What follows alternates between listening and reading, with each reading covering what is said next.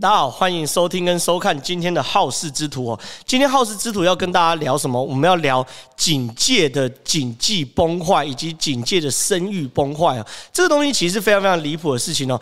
其实坦白说，大家回顾过去两三年，甚至是三五年来，其实台湾有一个风气，就是说我们非常非常挺警察哦。比如说我们在路上看到非常非常多那种监视录影带的影片啊，或是警察密录器呃流出的影片，有那种小屁孩八加九小屁孩。跑去跟警察呛香，或者是说这种警察的在路边取缔这个闯红灯或超速等等的，遇到很卢很卢的这种这个用路人哦，用车人啊，其实呢，舆论原则上几乎我看下面，但实则有九则甚至九折半，全部都在挺警察，因为其实在过去一大段时间，我们整个社会对于警察跟军人的信任程度非常非常高，这件事情我认为是好事情啊，在社会上是个正向的循环。可是呢，最近几件事情啊，坦白说，我认为让警界的声望，尤其是台北市警察局的声望，跌到了谷底。为什么呢？很简单，几乎就是被黑道洗脸，一而再，再而三的洗脸。坦白说，这非常非常的离谱。有几件事情可以跟大家分析。第一件事情是松山分局的事件。松山分局中仑派出所事件是怎么样呢？整件事情起因是来自于靠北警察的一个爆料。这个就是靠北警察的爆料。这个靠北警察爆料内容写的蛮细的。他内容写作什么东西呢？他说他要靠北演唱会旁边的分局。其实坦白说，你懂的人就懂了嘛。因为演唱会所谓演唱会就演唱会就是小巨蛋嘛，对不对？小巨蛋旁边的分局，那就当然是松山分局啊。然后第二句说要让社会大众来公审啊。然后说这件事发生在四月份。然后呢，事出因为某官呐在外喝醉酒跟路人起争执，后来呢路人人多势众哦。某官一路逃到小巨蛋分，呃，他他他不叫小巨蛋，他写小蛋蛋分局哦，什么都不说，直接往分局楼上逃窜呐。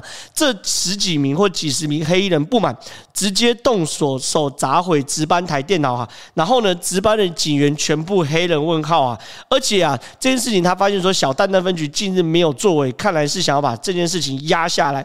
这件事情在靠北警察忽然在爆料的时候呢，所有人都一片哗然，说到底发生什么事情呢？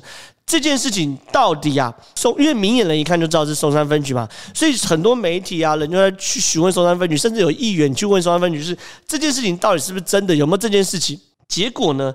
第一时间，松山分局分局长还有松山分局辖下的中仑派出所，因为他们砸场的地方是中仑派出所，他们说确实啊，有这个某员警、某警官呐，哈，在路上跟呃民众起身冲突。那起来冲突之后，民众就到警局去理论，在理论的过程中呢，一时激愤，不小心呢撞到了值班台的电脑，让电脑掉下来。那后来呢，这个。民众啊，也感觉到非常非常拍谢，然后呢，有写的悔过书，哈，这个悔过书，这这就是悔过书原文了，哈。本人呢，于一百一十年四月十六号两点左右啊，在南京东路北宁路口啊，哈，遭不明男子呛香等等的啊，哈。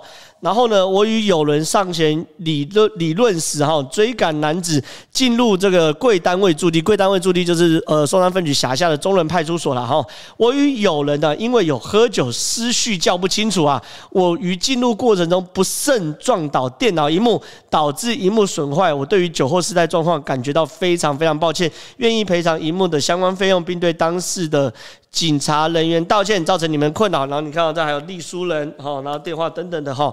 然后呢，那时候松山分局一开始就说啊，对啊，因为这就是民众跟原警有言语上的小擦撞啦，哈。那这个电脑呢，确实有毁损，毁损过程中也不是故意砸毁的，他呢是在理论过程中，哎，不小心擦撞撞到了。那这个东西，原警啊，呃，也原谅了，哈。然后警，那这个当事人也非常非常后悔，写的悔过书，他还把这警察，还把这个悔过书，哈哈，给媒体。然后让媒体诶传阅哈，给媒体都看到。然后呢，甚至啊，第一时间松山分局还开了一个记者会，由松山分局分局长开记者会。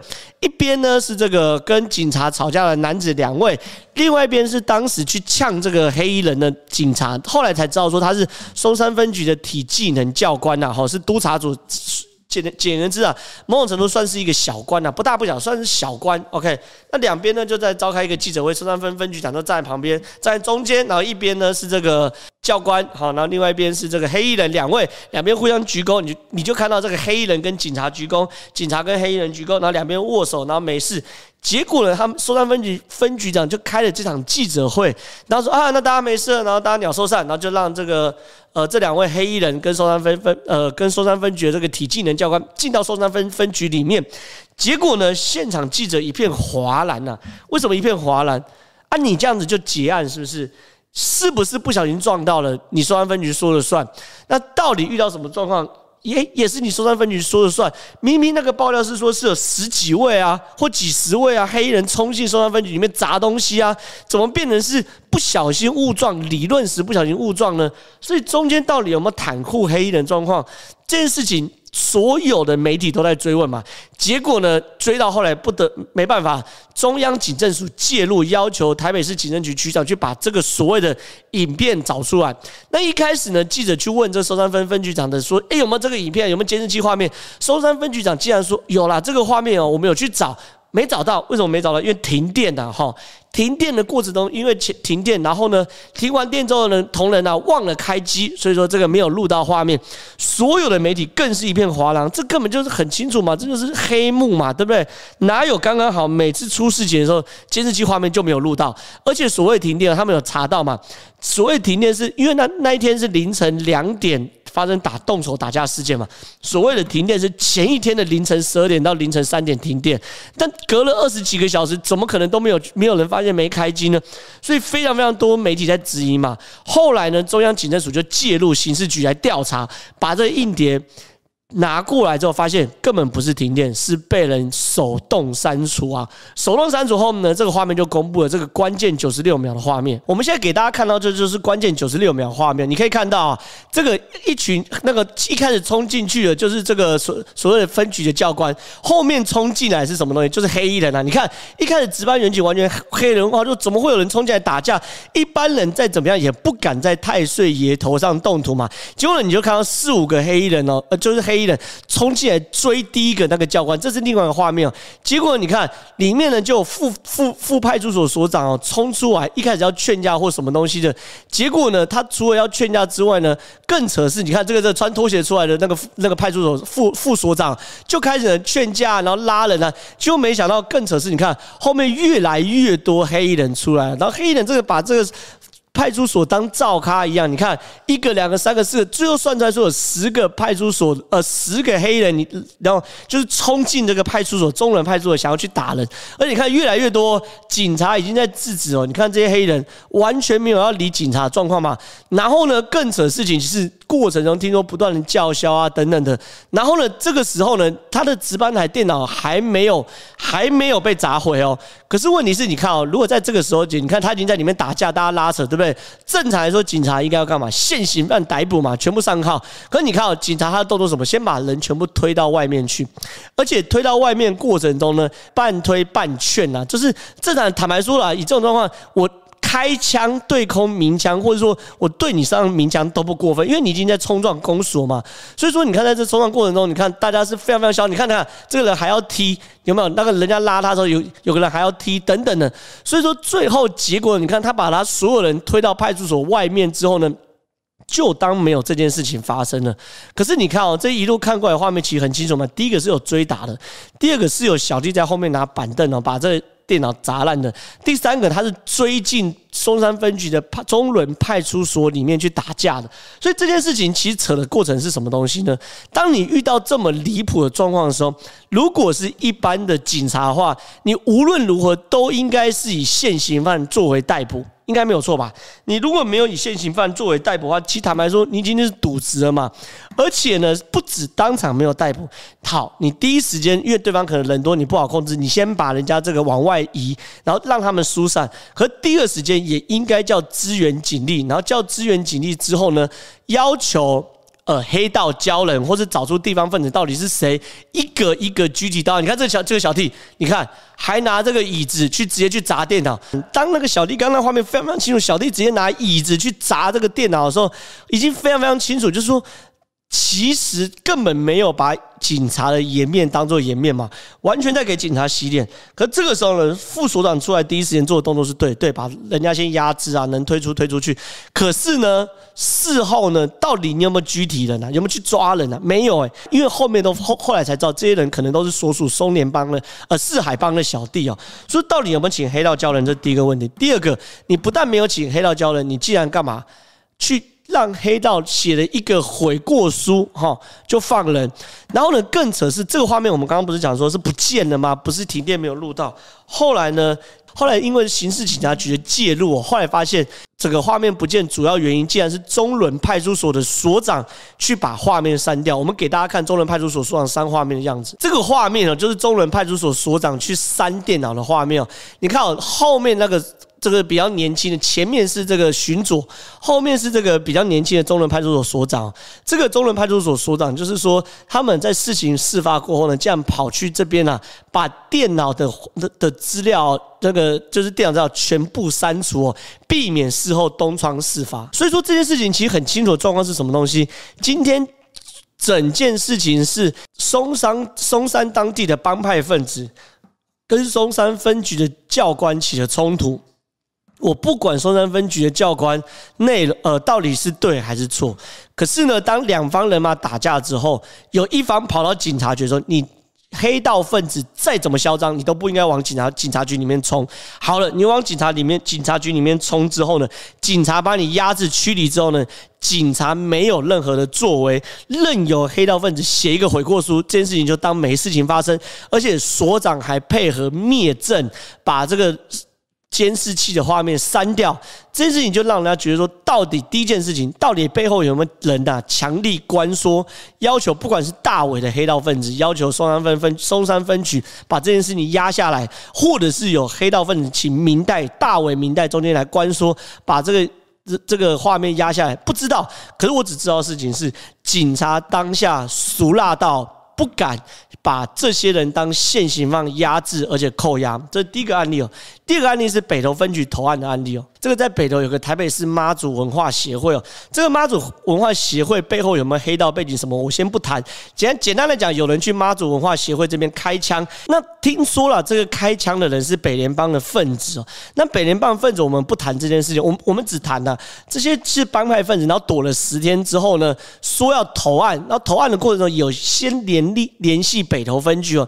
然后呢，联系北投分局，你看投案的过程中是怎么样呢？两。辆保时捷哦，然后十几位小你看用黑伞哦撑着大哥这样子，然后呢，旁边有人来录影，你知道这个录影的人是谁？不是记者哦，是黑道分子哦，录影黑道小弟录影哦，录影完之后呢，黑道小弟的的人哦，把这个影片哦给媒体，让媒体使用啊，很多资深跑社会线的记者的呃，跑社会线的记者看到这都离谱到一个不能想象。第一件事情是你已经开枪了。这事情已经闹大，闹成社会事件了。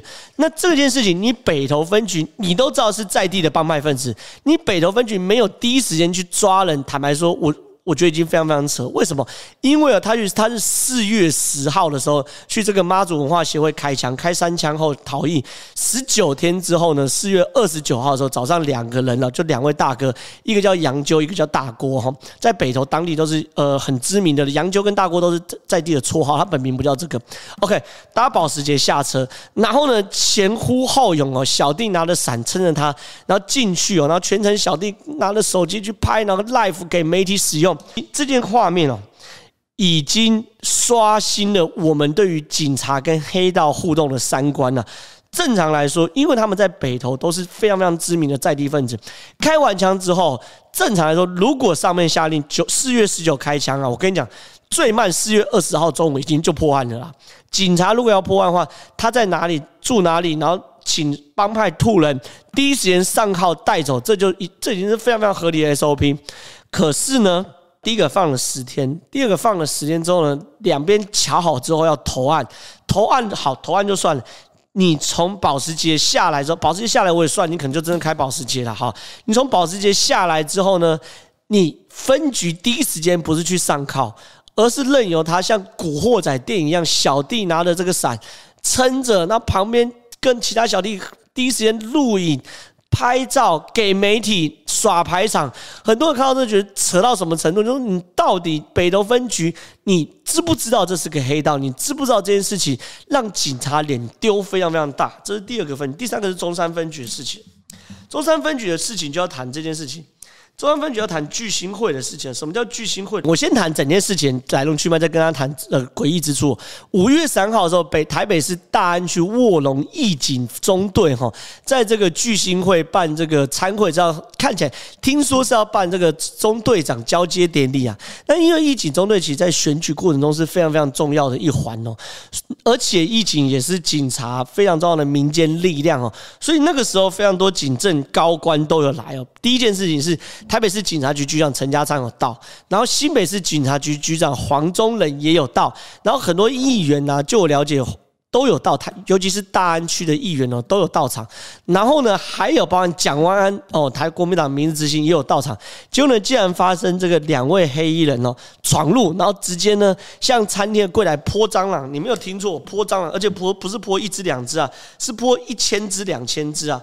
这是柜台当时的状况，大家可以看到非常非常恶心啊！你看，第一时间全部都是蟑螂，非常非常恶心。你看这个柜台密密麻麻，有密集恐惧症的人不要看它。然后甚至有人去竞拍这个，你看。非常夸张的部分，你看，全部都是蟑螂。那这个东西呢？那个时候敏感之处是什么？第一件事情啊，这是他泼脏的地方，叫聚星会。聚星会的前身叫做锦华楼。锦华楼呃很复杂，锦华楼其实就在这个新生北路呃新生北路高架桥下，然后那旁边就是玩具反斗城。我以前去过好几次，原因就是呃那边是黑白两道很爱聚会的地方了。有人说这是黑白两道情之战，坦白说我是觉得有点夸张，可是原则上。因为它的地利之便呢，很多白道就像我们今天看到这个义警交接，或者黑道很多堂口啊的的庆生住宿也都爱在锦华楼呃锦华楼这边。那锦华楼呢，后来呢，因为这个二零一八年的时候租金啊等等景气等等，后来就倒了。二零一九年呢，改由这个一个老板姓吴哦，这个吴的吴姓老板是以前是萧敬腾的老板呐。OK，在二零一九年一月十四号接下来，然后据说花了一点六亿元左右。那他去下来之后，因为那个地方大大家都很熟悉啊，所以后来又逐渐一样啊，就很多政商啊、政商啊请客都在锦华楼啊，叫叫聚星会，现在叫聚星会。那呢，当时的状况就这样，有四个，有应该讲的有五个黑帮分子要去那边泼脏啊。第一个是二十六岁的祖先哦，他姓吴，他是负责现场指挥的。然后呢，有一个二十二十岁的两位啊，二十岁的男子，一个姓曹，一个姓徐哦，负责泼蟑螂。然后另外呢，有个十七岁的游姓女子。还没有成年哦，然后呢，用录影来存证，然后就是旁边拿手机然后来存证。然后第三个呢是二十一岁的男生呢，姓蔡，他负责开修旅车来去做接应当车手。所以你可以看到，这是一个非常非常严密的一个犯罪行为嘛。有现场指挥，有负责泼蟑螂的，有负责拍影片回报的，有负责当车手的要接应的。你看，这很明显是一个组织犯罪，而且呢，他挑在什么时候？新北市警察局。局长跟台北市警察局局长都在的时候，可是呢，泼完之后呢，你知道吗？第一时间我讲啊，这时间序是以台北市已经发生连续两件两件警纪崩坏的事情哦。第一件事情就是我刚刚讲的嘛，松山分局被黑衣人冲毫无反应。第二件事情呢是这个呃北投分局。策划人家投案，呃，把人家弄得把黑道弄得像英雄一样。那这件事情，而且这几这几件事情时间都是一天一天一天，几乎每一天呢，就是都集中在在两个礼拜之间发生，就每隔两三天就有，每隔两三天就有。然后呢，后来又发生这件事情，台新北市警察局局长跟台北市警察局局长都在，而且地方还在台北市警察局的地方。结果呢，被泼完泼完蟑螂之后呢？结果呢，台呃台北市警察局的中山分局第一时间说，哦，这件事情啊是这个锦华楼的老板跟黑道有债务纠纷。第二，可是另外一边的警政署就直接下令这件事情要严查。所以说，观众朋友或听众朋友，你可以听到非常非常明显状况是两边有很有很大的差异。中山分局的意思就是要息事宁人哦，这件事跟我们警察没关系哦，不是要给警察难看呐。虽然现场有几百个穿制服的警察，几百个义交，还有呃新北市的警察局局长跟台北市警察局局长都在，可是这跟我们警察没有关系，这是老板跟这个黑道的纠纷，个人纠纷。这边是台北市警察局的讲法，另外一边警政所的讲法就很合理啊。我不管是什么纠纷嘛，你黑道看到这么多穿便服的条子在现，呃，穿制服的条子在现场，你还敢泼蟑螂？就在条子面前，你就在警察面前洗脸警察嘛。所以严查抓过抓到人再说。所以说，其实台北市警察局局长在这台北市警察局在这件事情有一种唾面自干的感觉哦。所以说后来呢，你看哦。中央一分一下令哦，然后也是刑事局介入，马上一天之内就把这五位的嫌犯带走，有二十六岁的这个现场总指挥这个吴贤，十七岁的女生，二十岁两位男子现场泼蟑螂，还有二十一岁的这个蔡宗玉车手全部带回来，而且哦还有那十七岁女生，据说还是逃躲在泰山的一个这个 motel 里面，一样抓出来，所以这件事情其实某种程度，我先回到上一个北投分局投案的案例来跟大家讲，你看哦。警察如果认真要抓人的话，我保证四十八小时之内，你在台湾以台湾监视器的密度，你一定抓得到人。而且有警察不只靠监视器，而且还还会叫黑道教人，所以会叫黑道教人的情况之下，四十八小时内一定可以。可问题是，你看北投。的那个案子，第一个让人家四月十九号开枪，四月二十九号才主动投案，中间完全没有去拘提，然后投案过程中还那么这个风光保时捷小弟上，然后拍照等等的黑伞，这些事情就非常非常离谱。所以说，第二件案例的时候也是让北投分局颜面扫地，就第三件案例的时候是让中山分局的颜面扫地。所以整件事情你看，从松山分局到北投分局到中山分局。整个台北市的警察给我的感觉就是，你被黑社会压着打嘛，黑社会洗脸洗你洗得干干净净的嘛，所以说我说前几年。非常非常多人对于警察来说是非常非常尊敬的，可是呢，我认为现在这几件事情接连发生呢，我不讲全国的警察，至少台北市的警察一定面临的形象上的公关危机哦。所以这件事情我看的是非常非常气愤，所以我才要把这件事情整个的前因后果，每一个事件的画面在这边跟大家公布，希望大家可以理解到警察。跟黑道两边一定要有互动，这我理解，因为你两边没有互动的话，你很多案子没办法破。可是你在互动过程中，你有条红线绝对不能跨过去。而现在的警察，我觉得就是因为跨越了红线，让黑道不把警察当警察，而警察也不把黑道当黑道。原本除暴安良是警察的天职，可现在警察却除良安暴，遇到这种。闯红灯的啦，超速的啦，很大声，可遇到黑道好像叮叮像小弟一样，这件事情我觉得是非常非常离谱。现在警察局局长陈呃台北市警察局局长陈家昌啊，在一个多月就要退休了。我不希望不管退休的人是谁哦，接任的人一定要好好重振台北市警察的形象，不要让台北市警察。变成全国的笑柄。以上就是我今天跟大家分享的内容，希望大家会喜欢。如果喜欢的话，也追踪我们正传媒的粉丝专业以及正传媒的 YouTube 频道。未来最新第一手所有讯息都会在这边跟大家分享。谢谢。